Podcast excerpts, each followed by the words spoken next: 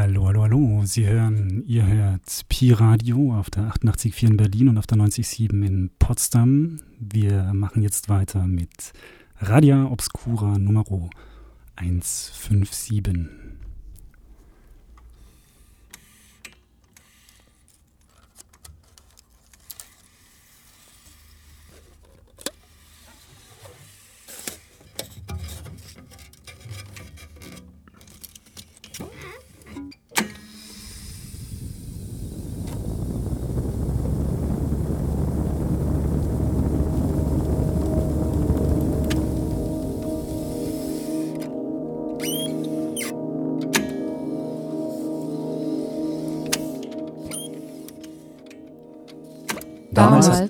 hatten wir alle nur einen einzigen Wunsch. Abfahren. Abfahren. Alle hatten nur eine einzige Furcht. Zurückbleiben. Zurückbleiben. Artikel 19 des Waffenstillstandes ist der Grund für mein Wettrennen mit der Gestapo. Er besagt, alle von der Regierung des Deutschen Reichs namhaft gemachten deutschen Flüchtlinge sind auf Verlangen auszuliefern. Der Entschluss, herauszukommen aus der Falle, beansprucht alles und verdrängt die Zweifel an der Durchführbarkeit. Die einen sind wie gelähmt angesichts ihres unfassbaren Schicksals, andere rennen in Panik im Kreis herum. Diejenigen, die ein Ziel haben, suchen nach einem Ausweg. Alles war nur vorübergehend. Man gerät in eine Falle, man sieht, wie sie sich langsam schließt. Aber wir wussten noch nicht, ob dieser Zustand bis morgen dauern würde oder noch ein paar Wochen oder Jahre oder gar unser ganzes Leben. Zuallererst mussten wir unsere Angehörigen finden. Aber wie findet man sich im Chaos? Alles war unberechenbar geworden und selbst der allgemeine Zusammenbruch war nicht vollständig. Immerhin, Eisenbahn, Post und Telegraph funktionierten noch in der unbesetzten Zone, wenn auch eingeschränkt.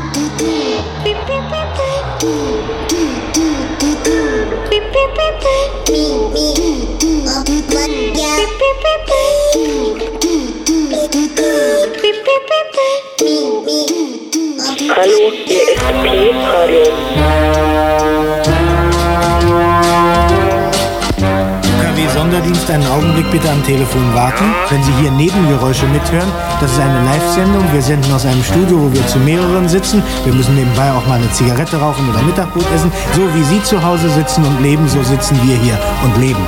So, und nun zu Ihnen am Telefon. Ja, bitteschön. Hallo. Hallo. Hallo?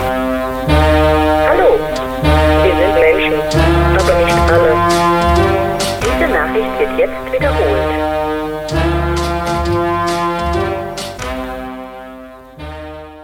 Radio Obscura Nummer 157 heute. Valentin in Personalunion, Musiktechnik und die Redaktion. Eine ganze Menge Leute sitzen hier. Ich hoffe, ich bin gut zu hören. Bisschen leise. So, besser. Ähm, die ganze Sendung läuft unter dem Titel Hyperlinks. Äh, ein bisschen verschwurbelt. Ähm, Im weitesten Sinne geht's quasi über linke Themen auf unterschiedliche Art und Weise. Es sind drei Themenblöcke, die wir heute vorbereitet haben. Ähm, wieder wir in Personalunion. Wir beginnen ähm, mit zwei Leuten vom APA-Bits. Später äh, wird aufgelöst, wofür das steht. Und zwar um ähm, Beobachtung rechter, äh, extremer Rechter in Berlin, aber deutschlandweit auch. Ähm, wir gehen weiter zu The Platypus Affiliated Society. Was sich dahinter verbirgt, auch das wird später aufgelöst. Und der letzte, dritte Themenblock beschäftigt sich mit einer Workshop-Tagung, ähm, einem Werkstattformat, wissenschaftlicherseits, äh, das sich mit Walter Benjamin beschäftigt und zwar sehr konkret mit dem Material, mit dem Walter Benjamin gearbeitet hat und die Auseinandersetzungen, die zu den jeweiligen Begriffen geführt hat. Auch dazu sind jeweils Leute hier im Studio, aber bevor es weitergeht, machen wir noch Musikeinspieler und zwar Iggy Pop mit German.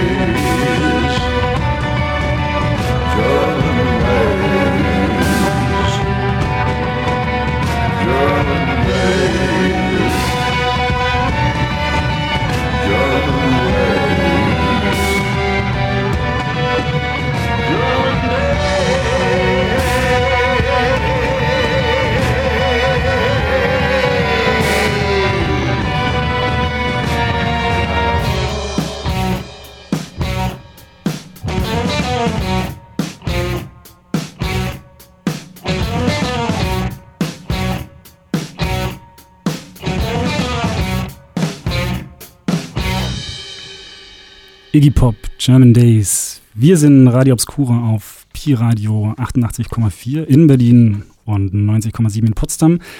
Was ich noch gerne ähm, dazu sagen würde, der Spieler, den wir vor dem Jingle gehört haben, war ein Auszug aus The Lisbon Route Project, einem ähm, Projekt von Lukas Nora, einem Sound Artist, der sich eben mit der Fluchtroute in den 30er Jahren über ähm, Portugal in die Staaten und so weiter beschäftigt beschäftigt hat, immer noch beschäftigt und unter anderem eben auch die Route, die ähm, äh, Walter Benjamin anno dazumals genommen hat, beziehungsweise nehmen wollte, also ähm, kam leider nicht in Lissabon an.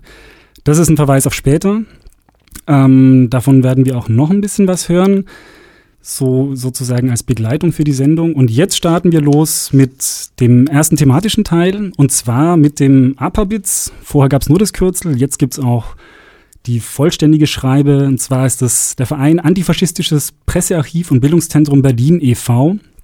Ähm, von Apabitz sind zwei Leute hier im Studio, und zwar Vera Hensler und Frank Metzger. Ich bin sehr froh, dass ihr da seid. Herzlich willkommen. Hallo. Hallo. Genau, Mikros hochziehen hilft's. Ähm, ja, eure Arbeit ist dezidiert antifaschistisch, würde ich jetzt mal sagen. Steht ja auch im Namen, ist also kein großes Geheimnis.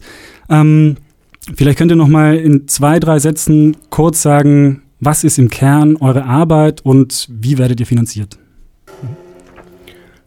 Ja, im Kern unserer Arbeit lässt sich mit äh, ein paar Worten zusammenfassen tatsächlich. Wir ähm, recherchieren, archivieren, dokumentieren, analysieren und informieren zum Themenfeld extreme Rechte. Wir betreiben ein Archiv in Kreuzberg in der Lausitzer Straße 10 noch hoffentlich auch noch länger. Ähm, und sammeln da alles zum Themenfeld extreme Rechte.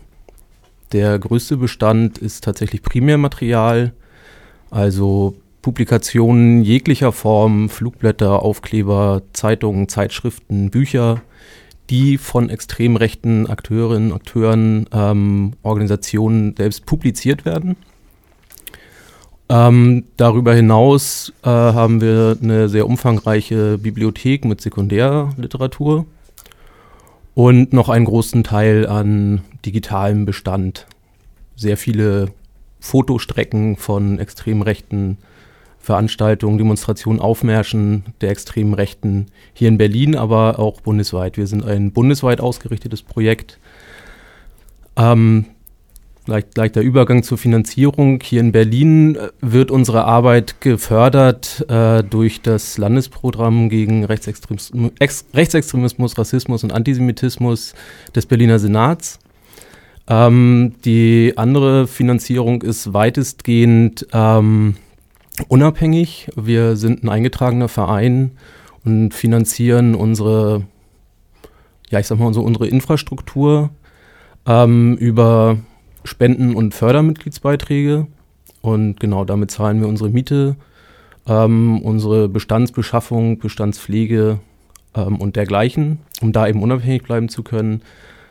Stellen natürlich zusätzlich noch Projektanträge und dergleichen. Die Arbeit in Berlin aber und da konkret ähm, Stellenfinanzierung ähm, läuft eben über dieses Landesprogramm des Senats. Äh, auch schon seit über zehn Jahren. Ähm, es ist damals äh, unter dem Rot-Roten Senat noch initiiert worden, dieses Landesprogramm.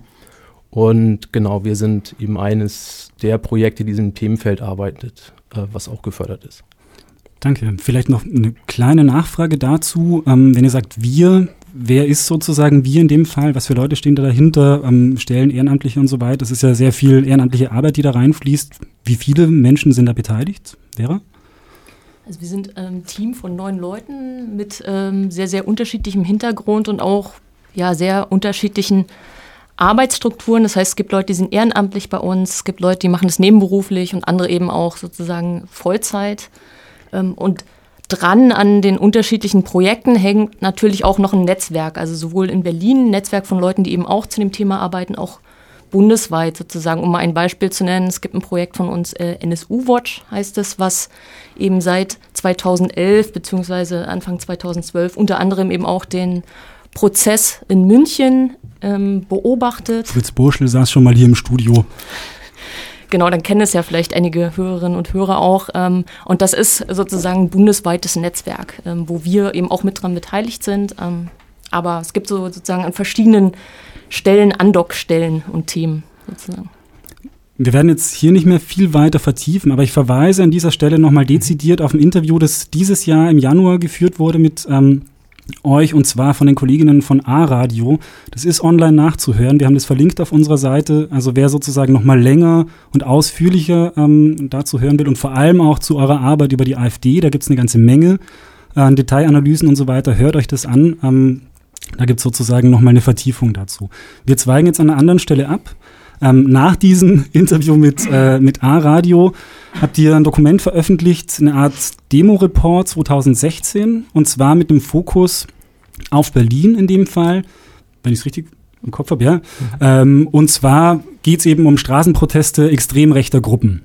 Ähm, ich fand es tatsächlich sehr interessant, weil es ein breites Spektrum ist, das ihr aufdröselt. Ähm, was sind sozusagen die Erkenntnisse, die ihr ähm, als, als Hauptpunkte rauszieht aus diesem Report. Das ist ein sechsseitiges Papier, steht online, also kann man auch nachgucken. Aber vielleicht nochmal kurz zusammengefasst, ähm, Frank. Ja, letztlich ist das ähm, äh, das Ergebnis unserer Arbeit, die auch tatsächlich im Rahmen dieser Förderung äh, stattfindet. Ähm, das heißt, wir begleiten Protest Formen auf der Straße der extremen Rechten Aufmärsche, wie zum Beispiel morgen auch am ähm, 4. März gibt es ja wieder einen extrem rechten Aufmarsch in Berlin Mitte.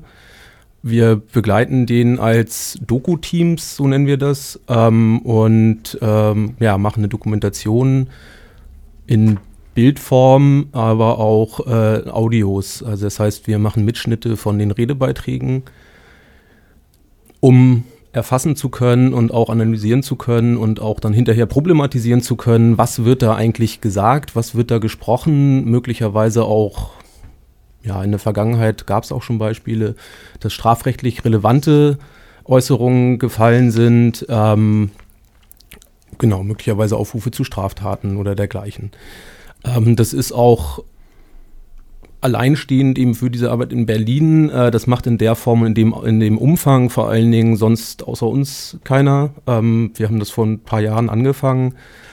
Ähm, und genau, was wir daraus ziehen, äh, in den letzten Jahren hat es einen massiven Anstieg solcher Proteste gegeben, einhergehend mit den ähm, drastisch zunehmenden rassistischen Mobilisierungen auf der Straße, ähm, ja auch eingebettet in den gesamtgesellschaftlichen Rechtsruck sozusagen, auch einer zunehmenden ähm, ja, Mobilisierung allgemein gesehen und so eben auch äh, ja, in Form von diesen Straßenprotesten.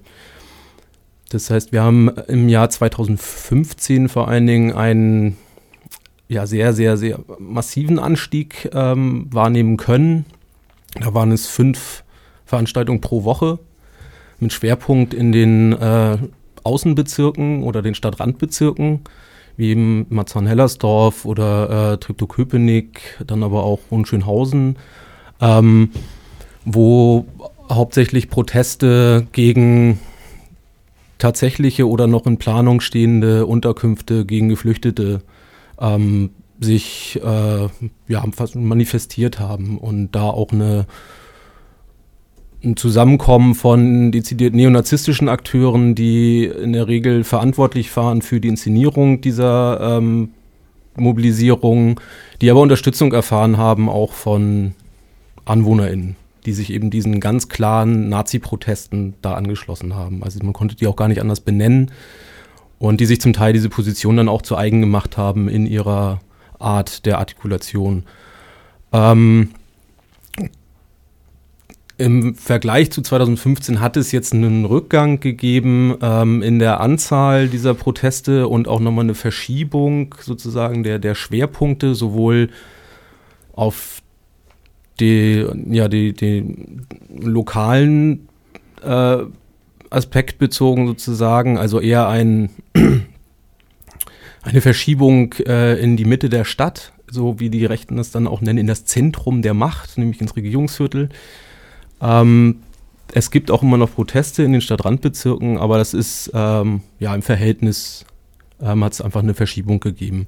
Und auch nochmal so im, im, im Duktus und in der inhaltlichen Ausrichtung ist es eher zu, ja, wir haben es deswegen ja auch in unserer Auswertung genannt, eine Fundamentalopposition ähm, gegen offene Gesellschaft geworden. Also nicht mehr, ich in Anführungsstrichen, nur rassistisch bezogen auf die Unterkünfte und äh, auf Geflüchtete bezogen, sondern eher ähm, adressiert an die Regierung in Anführungsstrichen, dann in Persona Merkel in, die in Verantwortung gezogen wurde für diese gesamtgesellschaftliche Situation, die da angeprangert wird, ähm, mit natürlich einer zutiefst rassistischen Herangehensweise, ähm, die quasi dann als Chiffre funktioniert für rassistische Einstellungen gegenüber der Asylpolitik, gegenüber ähm, in Anführungsstrichen dem Islam.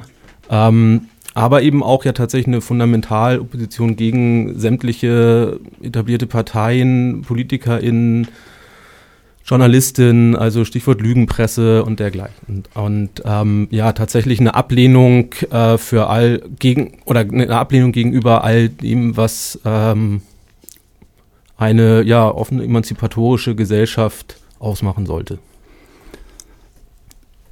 Wer sozusagen nochmal in die Tiefe gehen will, wieder ein Verweis, guckt euch dieses Papier mal an, steht auf der Seite apabits.de. Ähm, guckt da mal rein. Vielleicht nochmal kurz, um eine Idee zu geben, von welchem Panorama wir sozusagen hier sprechen. Also es ist ja nicht nur ähm, Pegida, AfD und ähm, wir für Berlin oder so, sondern es sind da wesentlich mehr Gruppen. Vielleicht nochmal sozusagen ein Panorama, welche Gruppen sind da beteiligt? Wen habt ihr unter anderem beobachtet? Was sind so die, die aktivsten Akteure? Und eine Nachfrage dazu, wenn man die dann alle hört und die vielleicht auch wissen, dass sie unter Beobachtung stehen und solche Analysen gemacht werden, könnte man ja durchaus auch denken, dass ihr euch exponiert und da auch ähm, Aggressionen aussetzt. Gab es da schon mal was? Also erstmal die Akteure und dann negative Konsequenzen für euch? Genau, also jetzt die Gesamtzahl, wenn wir uns die Gesamtzahl anschauen von Kundgebungen und Demonstrationen in Berlin im vergangenen Jahr, waren es, glaube ich, 173, die wir da sozusagen ausfindig machen konnten. Die haben wir uns natürlich nicht alle selber angeschaut, sondern nur ein Teil davon. Ähm, rund 100 davon gehen auf das Konto von NPD und Bergida. Also gerade NPD hat eigentlich ähm, jetzt im Rahmen dieser rechten Mobilisierung in den vergangenen Jahren nicht wirklich Fuß fassen können, aber sie machen eben ihre Kleinstveranstaltungen, Kundgebungstouren ähm, nach wie vor kontinuierlich weiter, auch im Wahlkampf ähm, vergangenen Jahr in Berlin. Ähm, teilweise eben auch wirklich nur mit einer kleinen Busbesetzung. Und das heißt, es sind immer wieder die gleichen Akteure, die dort anzutreffen. Und ähm, auch Bergida, dort ist es ähnlich. Wir haben geschrieben von einer Zementierung des extrem rechten Protestmilieus. Das heißt, es sind immer wieder die gleichen Leute auch bei Bergida. Da kommen keine neuen Leute mehr hinzu. Ähm, aber treffen sich nach wie vor jede Woche am Washingtonplatz, also am Hauptbahnhof und machen dort ihre Veranstaltungen. Darüber hinaus haben wir uns aber auch angeschaut, zum Beispiel ähm, einige Veranstaltungen beziehungsweise mit Leuten gesprochen, die ähm, die beobachtet haben von äh, türkischen Nationalisten. Ähm, Gerade als ähm, im vergangenen Sommer beziehungsweise Frühsommer die Petition im Bundestag, die Armenien-Resolution beschlossen wurde, ähm, gab es da auch von türkischen Nationalisten verschiedene Veranstaltungen, ähm, ähm, die wir uns sozusagen mit angeschaut haben, wo auch die äh, Grauen Wölfe mit hinmobilisiert haben und ähm, auf der Straße waren. Und ähm, eine ganz besondere Geschichte war direkt schon am Anfang des Jahres ähm, der sogenannte Fall Lisa in ähm, Marzahn, ähm, wo es ähm, von, zu Mobilisierung kam, sowohl von der NPD, aber auch ähm, von der russlanddeutschen Community, beziehungsweise von dem äh, sogenannten Konvent der Russlanddeutschen, internationale Konvent der Russlanddeutschen, ähm, gegen ja, vermeintlichen äh, Missbrauch durch ähm, Geflüchtete, was sich ja relativ schnell sozusagen als Fake News auf, äh, aufgelöst hat und dennoch aber weiterhin sozusagen zur Mobilisierung geführt hat, bis hin dazu, dass ja auch der russische Außenminister Lavrov sich da zu Wort gemeldet hat. Also das ist nochmal so eine spezielle Gemengelage, aber ähm, auch das versuchen wir uns anzuschauen und zu gucken, was sind da auch die Verbindungslinien zu ja, extrem rechten Organisationen, die wir schon auch länger kennen. Und also meine Verbindung, warum ich euch überhaupt auf dem Schirm habe, ist tatsächlich über die Veranstaltung der Kölner Buchläden gegen rechts Populismus und Rassismus, ähm, wo ihr ja auch wesentlich maßgeblich mit beteiligt wart. Ähm, Im Nachklang, ich glaube, vorher gab es noch keine größeren Aktionen, gab es ja mehrere Aggressionen. Ähm, Scheiben wurden eingeworfen, Autos wurden abgefackelt und so weiter. Das betraf nicht nur Leute dieser Veranstaltungsreihe, aber unter anderem. Ähm, und deswegen eben tatsächlich die Frage, kann man ja drauf kommen, Gefährdungslage euch gegenüber? Vielleicht noch kurz. Ja, na klar, exponieren wir uns mit der Arbeit oder auch äh, unsere KollegInnen, die die Dokumentationsarbeit auch ähm, mit uns, für uns äh, machen. Ich persönlich bin jetzt glücklicherweise noch nicht äh, in die Situation gekommen, selber ähm, Aggressionen abbekommen zu haben, die darüber hinausgehen, dass Leute mal geschubst haben oder ähm, in die Kamera greifen oder dergleichen. Also ich bin noch nicht ähm, brutal, um es so zu benennen, zusammengeschlagen worden. Aber natürlich ähm, machen wir uns äh, nicht nur ähm, Freundinnen und Freunde mit unserer Arbeit, äh, sondern klar sind wir am Rand der Veranstaltung, die wir dokumentieren, ähm, im Fokus. Ich hatte ja gerade diese Floskel ähm, Lügenpresse genannt. Das heißt, alle Leute, die journalistisch arbeiten am Rand von solchen Veranstaltungen, sind tendenziell im Fokus ähm, nicht nur von Beschimpfungen, sondern auch von Aggression möglicherweise. Ähm, und ja, auch darüber hinausgehend mit unserer täglichen Arbeit ähm, sind wir im, möglicherweise im Fokus oder sehr sicher im Fokus auch von extrem rechten Akteuren. Klar ich habe gerade von einer Gefährdungslage gesprochen. Mhm. Ähm, klarerweise gibt es die, eine andere Gefährdungslage für so ein äh, Projekt wie das Eure, das mit dem ganzen Archiv, mit einer Bibliothek, die auch für andere Leute zu nutzen ist, die sich äh, in dem Feld betätigen, ähm, viel Platz braucht. Und ein Ort, es ist ja nicht nur ein rein äh, digitales oder äh, Straßenprojekt, sondern im Gegenteil, es ist sehr äh, manifest. Auch da gibt es gewisse Gefährdungslagen, ähm, allerdings ganz anderer Art. Wie lange seid ihr noch da, wo ihr seid? Ist vorher schon angeklungen, ist es nicht so ganz äh, klar. Wie ist da die Lage? Ja, wir haben ja schon seit Jahren die Situation, dass wir nur sehr kurze Mietverträge bekommen haben, sozusagen immer wieder auf eine Verlängerung dessen angewiesen waren. Und jetzt Ende des letzten Jahres ähm, hat sich herausgestellt, dass der ähm, Inhaber äh, bzw. der Besitzer der, des Gebäudes sozusagen das Gebäude veräußern will ähm, für rund 20 Millionen Euro. Wir haben dann zusammen mit anderen Menschen äh, in dem Haus, mit anderen Projekten, aber auch mit Menschen, die dort sozusagen wohnen, ähm, uns zusammengesetzt, Öffentlichkeitsarbeit gemacht und mittlerweile ist es so, dass der Eigentümer ähm, erstmal zugesichert hat, ähm, das Haus nicht zu verkaufen, sich mit uns an einen Tisch setzt und wir jetzt gerade sozusagen mit ihm in der Verhandlung sehen, wie äh, zukünftig sozusagen die Situation für die Projekte und Bewohnerinnen des Hauses aussehen kann. Ähm, das wird, denke ich, ein längerer und auch schwieriger Prozess, weil er auch schon angedeutet hat, dass er jetzt uns das Haus nicht schenken wird oder sozusagen für den Preis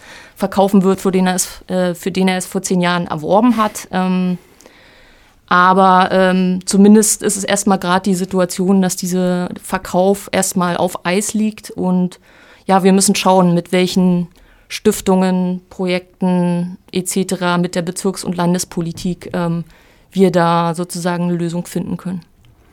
Vielleicht an der Stelle auch noch kurz ein Hinweis. Ähm, es wird am nächsten Dienstag eine Veranstaltung dazu geben im SO 36 um 20 Uhr, wo auch eine Person von ähm, aus dem Haus mit auf dem Podium sitzen wird. Ähm, da wird es darum gehen, das Motto ist kaufen, um den Kiez zu erhalten. Fragezeichen. Ähm, da werden wir gemeinsam eben mit verschiedenen anderen stadtpolitischen Initiativen, dem Bezirksstadtrat Florian Schmidt ähm, und auch Katrin Lomscher, der Senatorin für Stadtentwicklung, eben zu diesem Thema diskutieren und auch schauen, was es da für Perspektiven geben kann. Guter Hinweis, nächster Dienstag, 20 Uhr im ESSO 36, Kreuzberg, bei euch quasi um die Ecke noch. Ähm, ja, die Zeit ist leider schon rum. Ich danke euch sehr herzlich. Ähm, für alle, die zuhören und mehr davon wollen, apabits.de, informiert euch, klingt euch da ein, da gibt es eine Menge Infos. Euch erstmal vielen Dank. Ähm, ja, vielen Dank für die Einladung. Ja, Danke. Und genau, wir knüpfen uns äh, mit den Hoffnungen äh, quasi und den Minor Victories an die Higher Hopes und die hören wir uns jetzt auch an.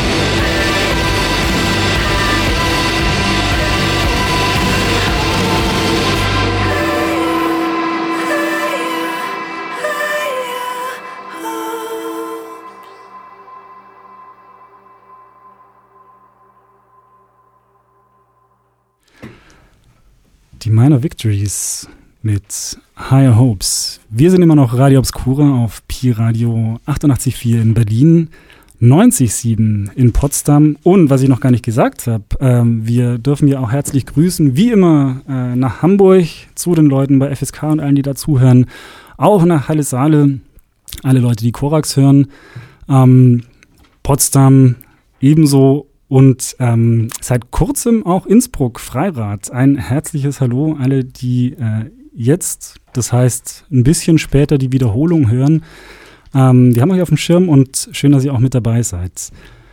Der zweite Teil der Sendung is gonna be in English, so um, I switch right away. We're talking about the Platypus Affiliated Society.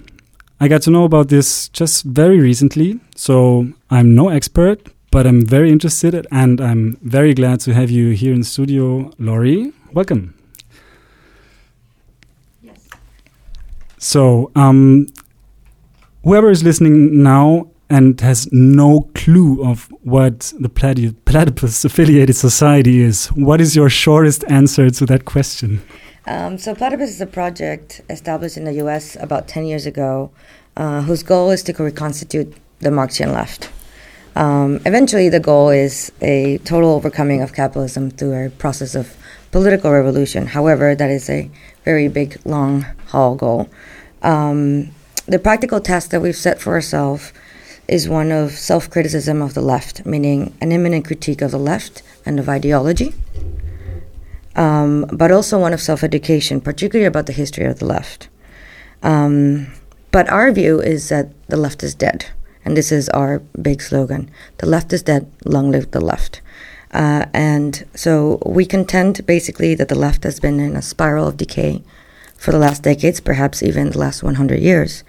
Um, this is likely to get even worse, um, and that we are, even the memory of Marxism is at risk of disappearing completely. So we understand this idea of the death of the left as a historical process, um, and that has led to uh, the complete disintegration and decomposition of the left. And so our slogan, "The left is dead, long live the left," is to sort of explain uh, and work through um, this idea that in order to move forward for the left, uh, we have to understand the history of defeats and understand the failure of the left itself, and the failure, particularly, of course, of Marxism there. All right, so that is implies a large critique of what has been, um, like an approach of self-criticism that is large in your text, as far as I've seen. And we also have a strong educational approach. In German, it is uh, translated with Selbstbildung. So, okay, educate yourself and together, I, I suppose. Um, could be interesting to know for our listeners in what ways you're pursuing that um, like goal. How do you how do you get there? What are your measures? Um, and how do those measures avoid mistakes that you see in uh, the past of the left? Let's say. Okay. Um, so,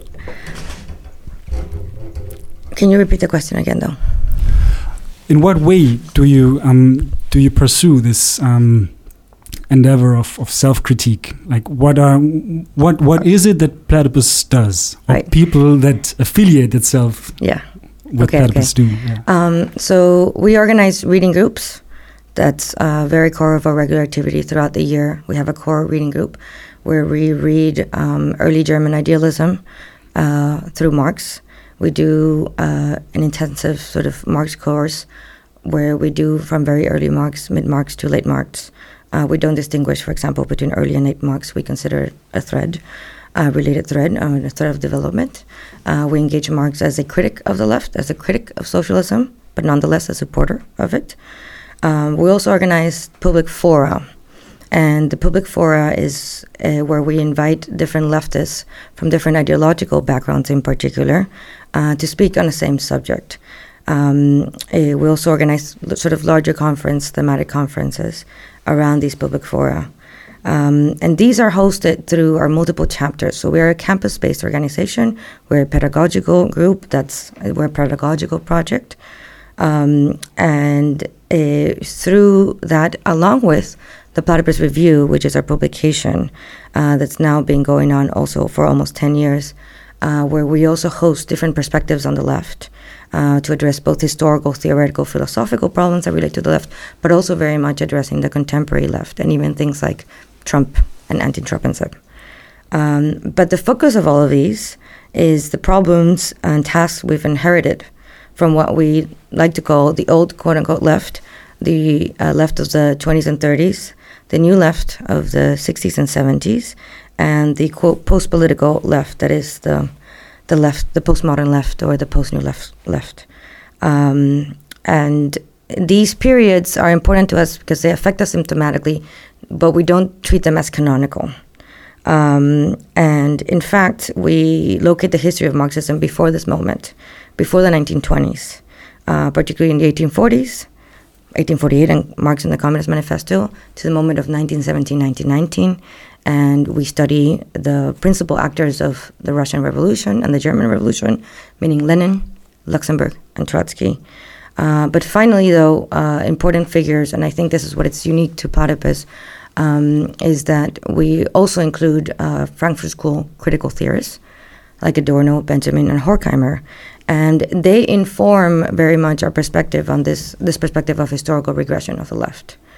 And so for us, we try to combine sort of an understanding of the history of the left, the problems, the challenges uh, from the primary actors through the reading group with the public fora, where we try to confront how these are understood today and our publication as quote unquote this uh, form in print uh, as a vehicle to also where the contemporary left can discuss these things. Okay, I'm going to risk a bit. Um, if I hear you talk, it's a very, let's say, a horizontal approach to different left theories. Thinking about the platypus, and now maybe we should translate for our listeners, it's the Schnabeltier. So it's like non-identical to anything um, other in the world of nature in a way, which is why it is interesting. It always questions orders of things, orders of thinking, of speaking, and so on. Um, and third piece, the first chapter in Germany was founded in Frankfurt. yes, it? correct.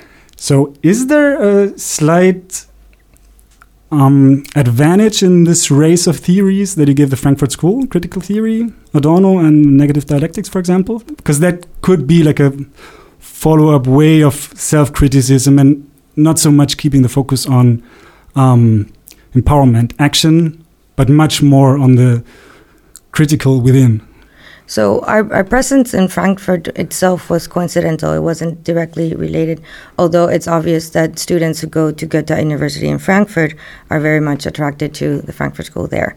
Uh, actually, our expansion into um, Germany happened that a student, a German young student, uh, did the exchange program. I don't know what you guys call it in German, and met us, attended our reading group that I was participant of in Chicago and he was part of it for a whole year. And he said, "I want to bring uh, platypus to Germany." And so the idea that we did there, the our, our strategy actually, uh, was that we published a text by an anti-Deutsch text on communism in Israel. Um, and it's very interesting uh, that we expected, though, of course, that the Anglo uh, left reacted quite aggressively against it because it's more traditionally anti-imperialist left. Um, but nonetheless, uh, because we also publish uh, traditional anti-imperialists, uh, we also give them a platform in our panels. Uh, we treat them equally as significant as we would treat the anti-Deutsch. Um, the anti-Deutsch also tend to call us pro-Zionists as a result. And so it's very interesting as the nature of our international project that we people want to put us into corners, um, define us, and that's why the platypus name comes as well, because we assumed we already expected that our project was going to be misrecognized, and that we, in refusing to take political positions, um, and simply try to work through thought taboos uh, and the problems of the left, and these problems are ideological, right?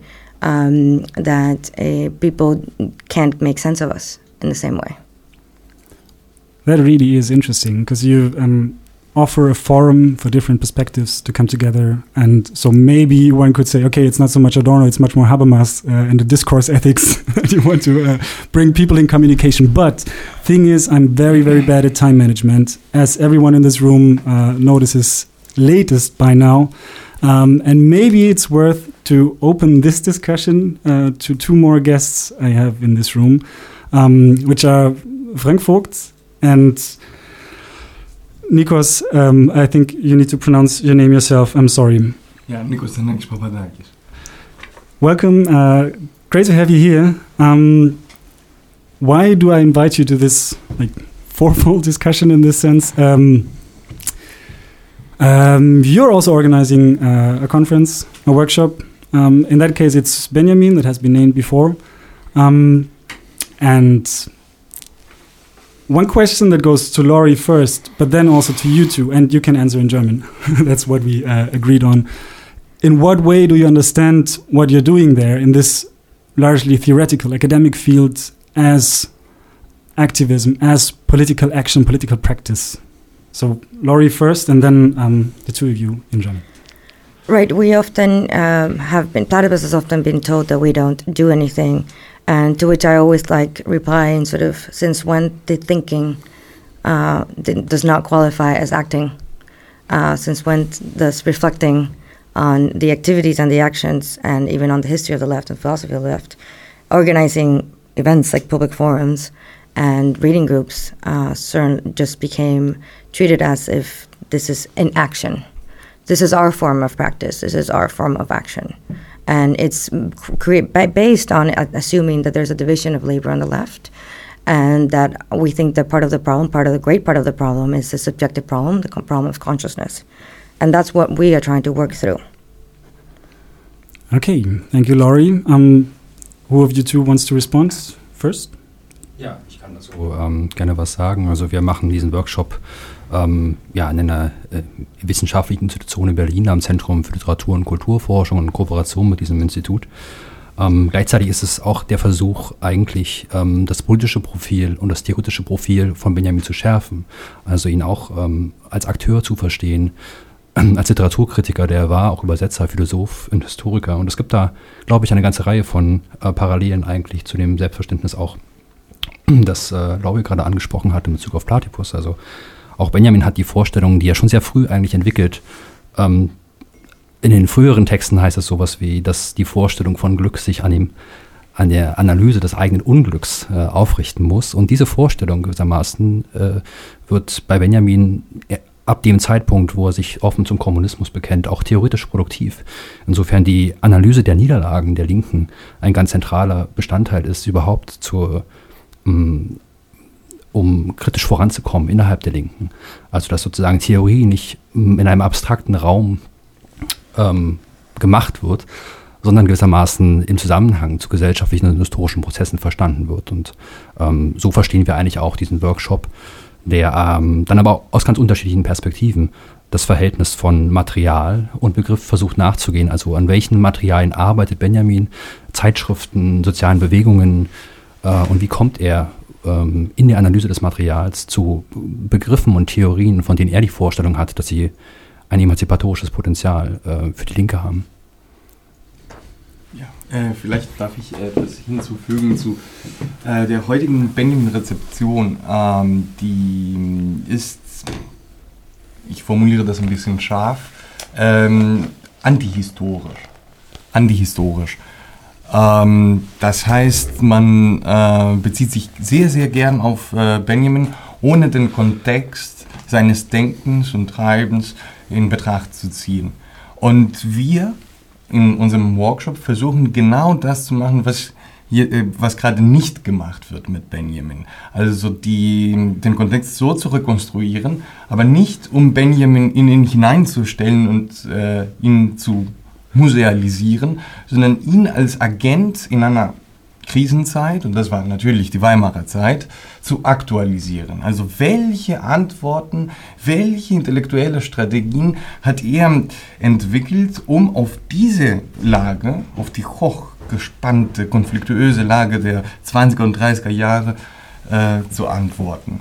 Und seine Theorie der Literaturkritik, die aber auch eine Theorie der Geschichtsschreibung ist, also der ähm, Darstellung der historischen Erfahrung in der Moderne, ähm, kann, wenn äh, sie rekonstruiert wird, äh, dazu führen, dass wir im 21. Jahrhundert mit unserer Gegenwart und Vergangenheit äh, besser umgehen. Wir als Linke natürlich.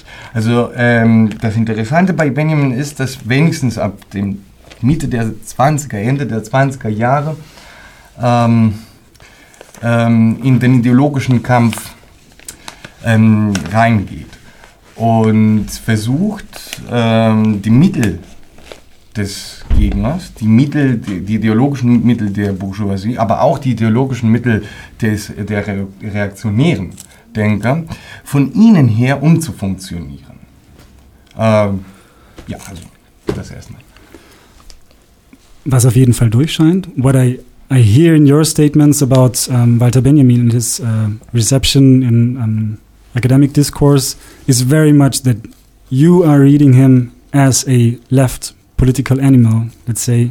Um, yeah, okay, that's exaggerated, but situated in a certain historical context as an acting figure and um, thinking, writing, reading as material practices. So, in that sense, we might have a strong link to um, what Laurie just said about uh, like the bringing together of, of uh, those two levels. Um, maybe one question again to you two, and then um, back to Laurie.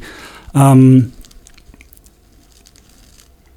how close can you get the what you're doing in in that field um, to what we've heard before from the people from from upper beats, like uh, very very present dangers um, or right movements.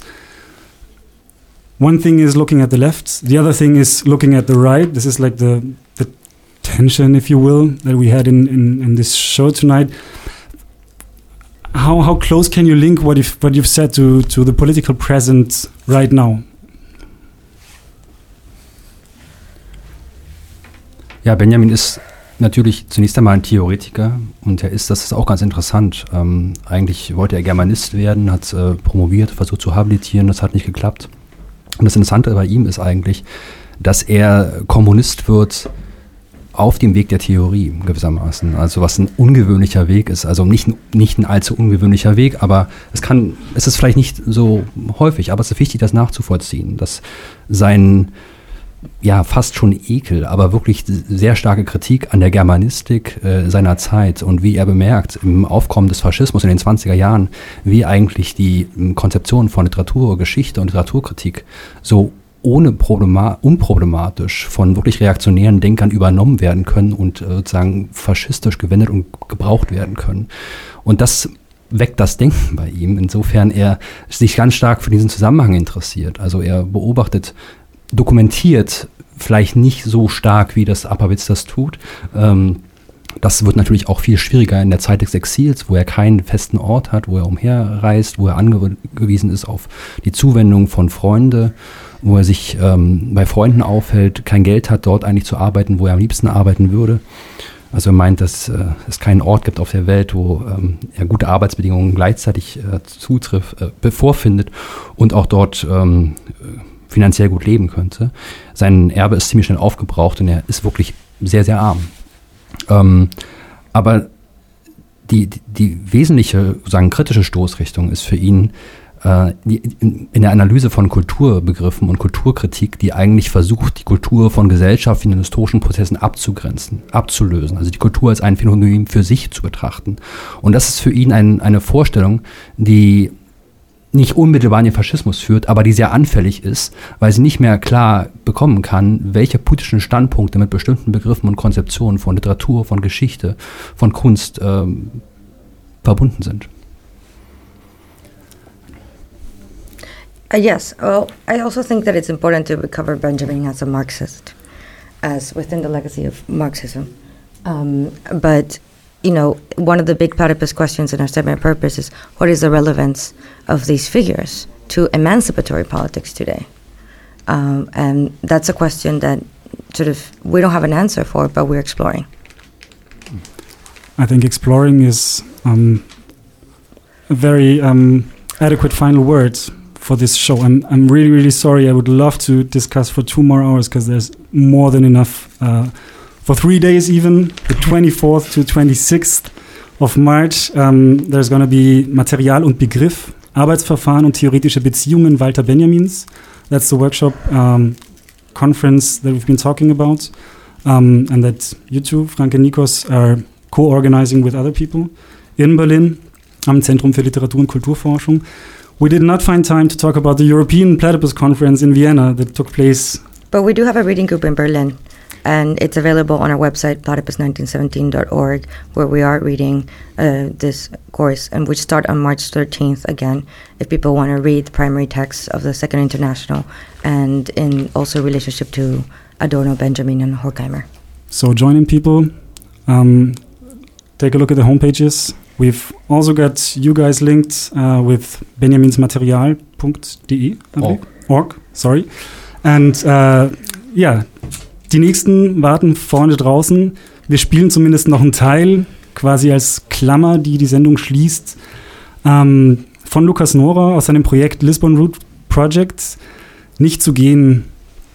Es geht, surprise, surprise, um Walter Benjamin. Ich bedanke mich ganz herzlich fürs Hiersein euch allen, die noch da sind und ähm, hoffentlich ein anderes Mal mit mehr Zeit. Hopefully another time, more time.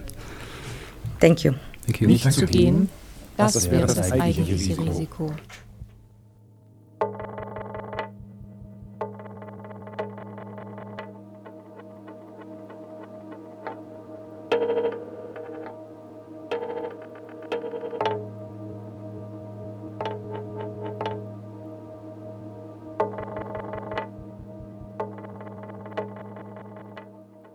Die Verhältnisse waren seit kurzem schwieriger geworden. Die bisher genutzten Wege über Cerbère, den Grenzort, waren jetzt scharf bewacht und mussten gemieden werden.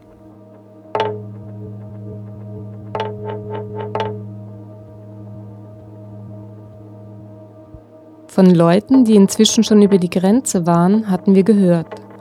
In Banjul, dem letzten Ort vor der Grenze, gab es einen Bürgermeister. Er sei Sozialist und zudem bereit, den Emigranten zu helfen.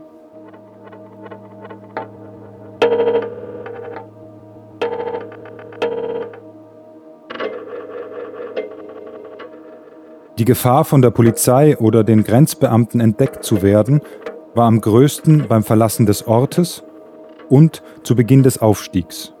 Man hatte uns eingeschärft. Brechen Sie vor Sonnenaufgang auf, mischen Sie sich unter die Weinarbeiter und sprechen Sie nicht. Dann können die Wachen Sie im Dunkeln nicht von den Einheimischen unterscheiden.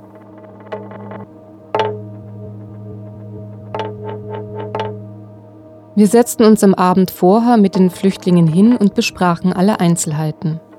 Nicht reden, bis wir auf sicherem Gebiet sind. Nichts tragen, nicht auffallen. Wie redet man sich am besten heraus, wenn etwas schief geht? Wir beschrieben ihnen den Übergang, um ihnen die Furcht vor dem Unbekannten zu nehmen. Wir wiederholten mit ihnen, was sie auf der spanischen Seite zu tun haben. Abstieg, Zollstelle, Eintrittsstempel, merkt euch, es heißt Entrada. Zug nach Portugal. Einige Kleidungsstücke mussten ausgewechselt werden.